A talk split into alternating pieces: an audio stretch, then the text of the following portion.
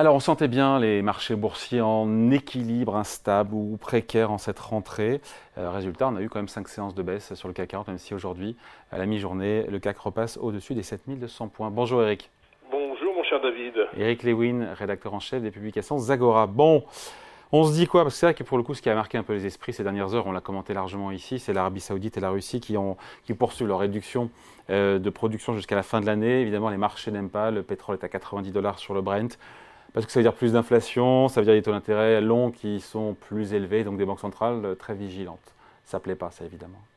Oui, enfin, il y, a eu, y, a eu, six séances de, de baisse consécutives. Ce matin, on ouvrait en baisse, c'était une septième, mais enfin, c'est quand même des séances de petites baisses, hein, du 0,20, du 0,30, euh, parce que moi j'ai regardé sur trois mois, finalement le CAC 40 sur trois mois est complètement flat.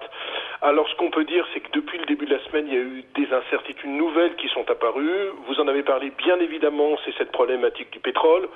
On croyait en avoir fini avec l'inflation. C'est vrai qu'avec un pétrole à 90 dollars, tout simplement parce que euh, Russie et Arabie Saoudite abaissent leur quota de production, ce n'est jamais une bonne nouvelle.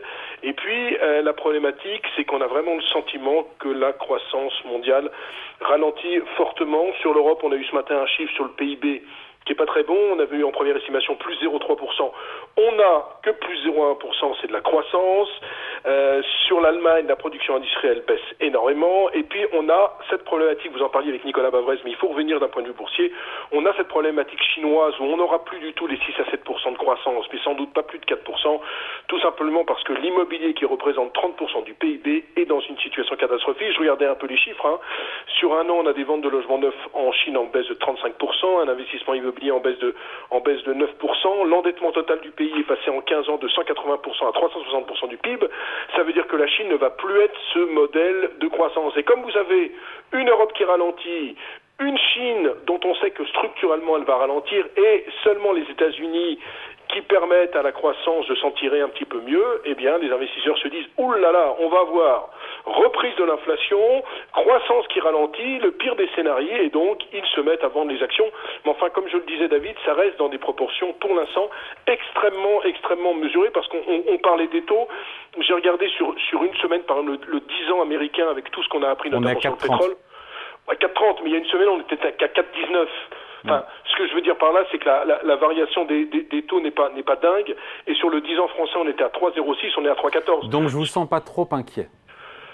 Je pense qu'on peut quand même, je pense que comme, comme ça fait des mois et des mois qu'on est dans une espèce de fourchette 7000, 7500 points, je ne serais pas étonné qu'on reberce vers les 6800 points. Ça me paraît très logique. Pourquoi? Parce que je trouve qu'il n'y a pas tellement de, de, de catalyseurs à la hausse. Vous l'avez vu, on l'a commenté, les, résultats du premier semestre ont été plutôt bons hein, pour les pour les entreprises euh, pour les entreprises françaises. Il y a 11 sociétés du CAC qui ont relevé leurs objectifs, mais vous voyez l'avenir la, la, est un peu sombre. On a eu la semaine dernière Pernod Ricard, la publication de Pernod Ricard était très bonne sur les résultats annuels, mais qu'est-ce qu'ils ont dit? Ils ont dit oulala, début d'année un peu contrasté, notamment aux États-Unis et en Chine, et le titre, je crois que c'était jeudi dernier lorsqu'il a publié ses résultats, le titre a perdu 7%.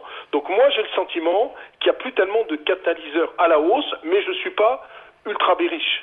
Dans la mesure où finalement, quand on regarde notamment les boîtes françaises, on se paye entre 11 et 12 fois. Donc c'est quand même pas, c'est quand même pas extrêmement cher. Maintenant, c'est vrai qu'on est dans l'incertitude la plus totale sur les taux d'intérêt. On pensait que début 2024, ça y est, on allait aller notamment aux États-Unis vers une baisse des taux. On n'en sait strictement rien. Et donc, comme on nage en pleine expectative avec une Europe qui devrait augmenter encore ses taux de la semaine prochaine de 25 points de base, qui serait quand même, à mon avis, suicidaire, parce que quand on voit ce qui se passe notamment dans l'immobilier... C'est pas joué non plus, hein, quand on regarde un peu ce qu'attendent les marchés, on est à 25-30% qui price une hausse de taux de la BCE. Hein.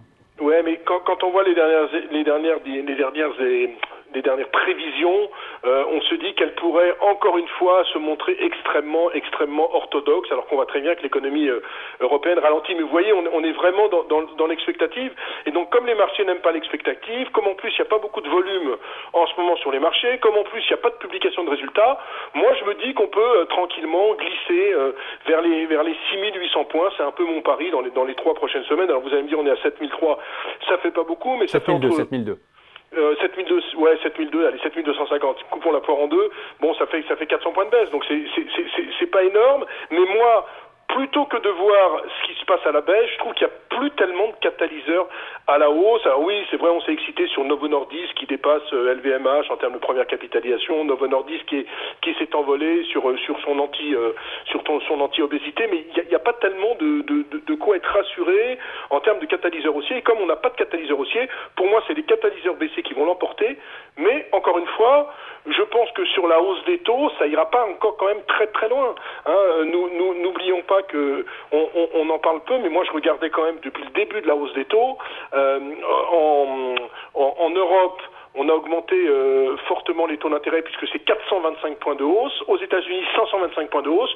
On a quand même réduit par 3 l'inflation américaine et par 2 l'inflation européenne. Donc on se rend compte quand même que cette politique monétaire restrictive marche. Maintenant, c'est évident que si on a un pétrole qui va vers les 100 dollars, et, et, tout, et tout est possible, et tout est possible, c'est vrai que moi, je suis plutôt pour une fois, alors que je suis un éternel optimiste, on se connaît depuis 20 ans, David, vous et moi, je pense, je penche plutôt pour, pour un CAC 40 qui irait vers les 6800 points. Voilà qui est clair. Merci beaucoup. Point de vue signé Eric Lewin, rédacteur en chef des publications Zagora. Merci. Merci, salut David.